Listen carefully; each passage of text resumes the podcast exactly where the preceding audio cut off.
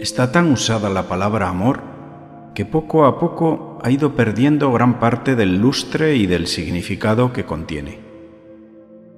En el Evangelio de San Juan hay unas palabras que han cambiado el mundo y la vida después de haberse pronunciado. Son estas. Os doy un mandamiento nuevo, que os améis unos a otros como yo os he amado. La señal por la que conocerán todos que sois mis discípulos será que os amáis unos a otros. El evangelista quiere destacar la comunión entre los amigos de un amor real entre los hermanos de la comunidad. Esto es una de las cosas más novedosas del cristianismo. También habló Jesús del amor al enemigo, pero este amor cesará cuando ya no existan los enemigos, mientras que el amor a los amigos hermanos durará por siempre. Según algunos estudiosos, estas palabras pudieron ser añadidas al texto del Evangelio por los discípulos de Juan después de su muerte. Era un tiempo donde existía un peligro de división dentro de la comunidad causado por la muerte de San Juan y por otra parte existía cierta tensión por la integración de las comunidades juánicas en la gran iglesia oficial que reconocía a Pedro como cabeza.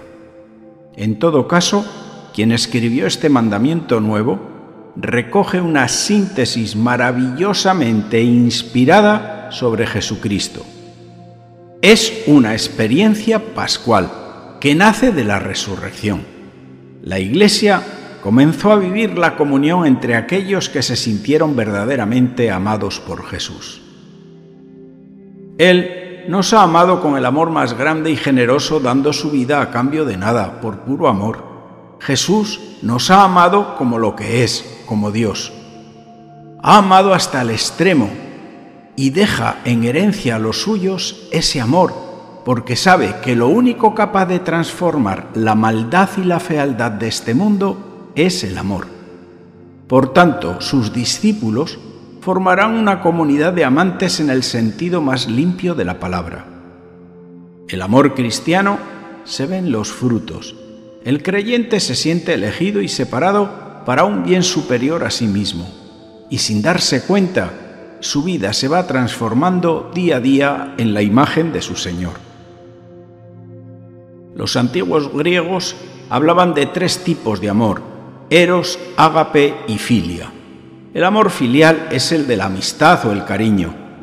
El amor eros es el amor apasionado, pero de los tres el principal es el ágape, que es un tipo de amor más elevado y perfecto. El ágape es el amor que Dios tiene hacia su Hijo y hacia la raza humana. Así es el amor con el que Dios nos ama. Ama al odioso y aquel que no se lo merece, porque su naturaleza es amar y no puede ir contra sí mismo. Es un amor que se sacrifica, nada tiene que ver con un amor romántico o sexual ni con el amor de la amistad.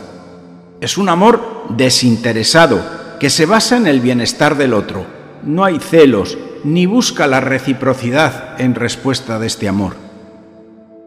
Tú tienes un amor agape cuando practicas la paciencia, cuando eres comprensivo, cuando levantas al otro del desánimo, o cuando renuncias a tu propio interés por el bien de otra persona.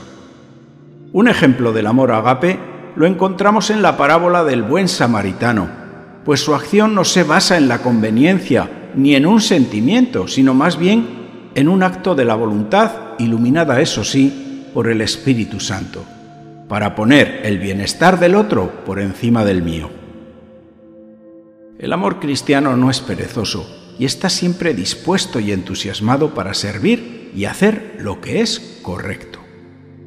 No hace mucho tiempo asistí al funeral del marido de una amiga. Este hombre llevaba muchos años enfermo, semiparalizado, con la cabeza perdida, totalmente dependiente y con un humor de perros. A esta situación había que añadir otras circunstancias que la obligaban a trabajar dentro y fuera de casa lo indecible. Durante años no había tenido ni un solo día de descanso.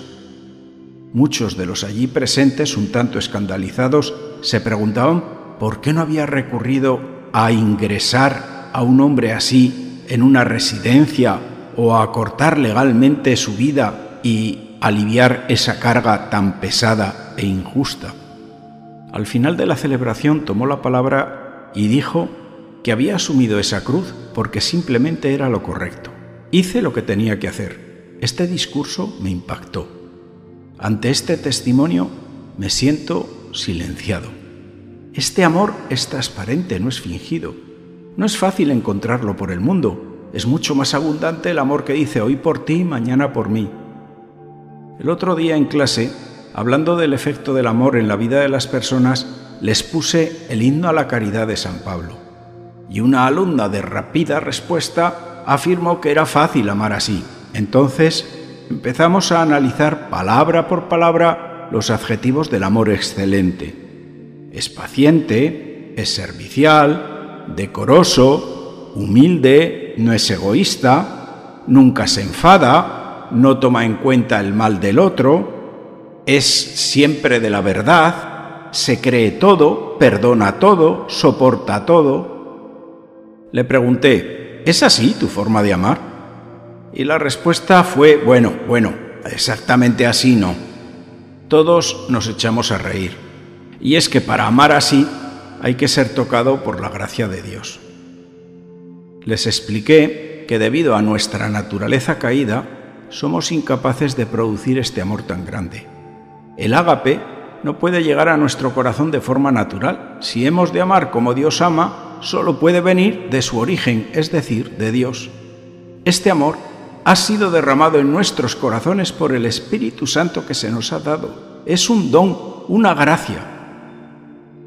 Este amor verdadero solo puede partir de la regeneración que trae la conversión del corazón si no hay verdadera conversión, no hay verdadero amor ágape. El fin del amor no es que te admiren ni que te digan lo bueno que eres. El fin de este amor es servir y dar gloria a Dios. Con humildad y vergüenza reconozco que yo estoy muy lejos. Me siento pequeñito e incapaz de amar así, con un amor tan grande. También sé que esto no es para personas extraordinarias, sino que Dios lo concede a cualquiera, por medio de la resurrección de su Hijo Jesucristo. Es consecuencia de la experiencia pascual. Tú que me escuchas, lo puedes tener como un regalo. Por mucho que sea tu sufrimiento personal, si tienes el amor de Dios puedes salir de ti mismo y dar la vida. Me recuerda el libro de Habacuc cuando dice, aunque la higuera no eche brotes, ni haya uvas en las viñas, aunque falte la aceituna y los campos no den cosechas, aunque falten las ovejas en el redil y no haya vacas en el establo, y podríamos seguir, y aunque esté en la peor crisis, con todo yo me alegraré en el Señor, me regocijaré en Dios mi Salvador. Quien viva así el amor, es quien puede habitar en la nueva Jerusalén descendida del cielo, que es imagen de la Iglesia, esposa de Cristo. Para entender este texto del Apocalipsis, debemos ponernos en la piel del profeta testigo de un mundo corrompido y sin amor, enemigo de Dios. Entonces, como contraste, puede ver algo perfecto que baja del cielo, la Jerusalén celeste, que es la iglesia que participa de la naturaleza divina es un cubo que refleja luz y hermosura en sus perfectas dimensiones. Aquí Dios enjugará tus lágrimas y ya no habrá muerte, ni duelo, ni dolor, serán nuevas todas las cosas. Te invito a que pases este audio a otras personas. Les hará bien y es gratis. Puedes encontrar otras reflexiones en las principales plataformas con el nombre de Reflexiones de un cura de pueblo. También puedes escucharlas en los audios de la página web parroquialainmaculada.com.